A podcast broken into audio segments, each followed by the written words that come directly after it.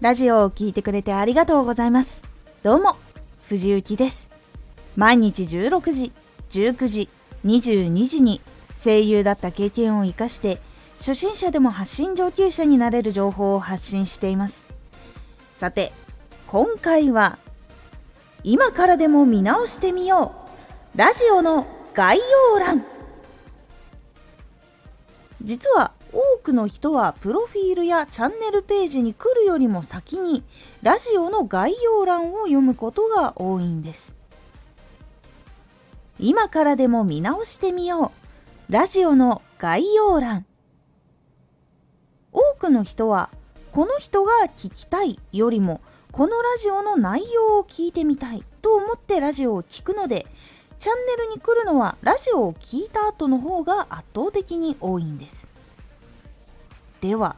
その先に見られるラジオの概要欄には何を書いた方がいいのか。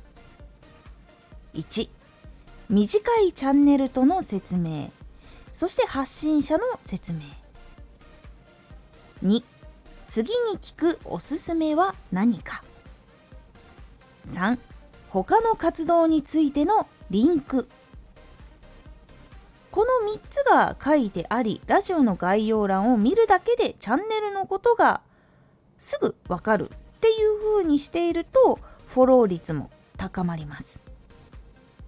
概要欄は少しだけ見えるので頭12行ぐらいのあたりはまず一番伝えたいことを書くようにして興味を持ってくれたら開いてくれるという形になるのでそこにさらに具体的な内容を入れ込むようにしましょう。1短いチャンネル説明と発信者の説明。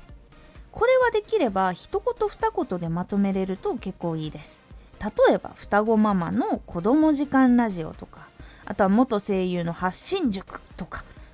もはや説明っていうより肩書きとか名前みたいなのに近いものの方が分かりやすいかもです。結構やっぱり長い文章だと読むのが億劫になってしまったりとかあるのでやっぱり読みやすい見やすいっていうのはあった方がいいと思います。2次に聞くおすすめは何か。今回のラジオを聞いた人は次どんなことを聞きたいと感じるのかっていうのを推測して次のラジオをおすすめするとやっぱり気になるとそのまま次のラジオ次のラジオってどんどんどんどん言ってあここいっぱいいいのあるからフォローしようっていう風になりやすくなります。結構長く更新しているとたくさんラジオっていうのがやっぱりできていくので何を聞いたらいいか分かんない迷っちゃうっていうところにつながっちゃうのでこちらからこれがどうですかっていうふうにおすすめしたりとか提案してみたりする方が結構選びやすかったりするのでおすすめの方法になります。3他の活動についてのリンク。これは他に活動している人は絶対にリンクを貼るようにしてください。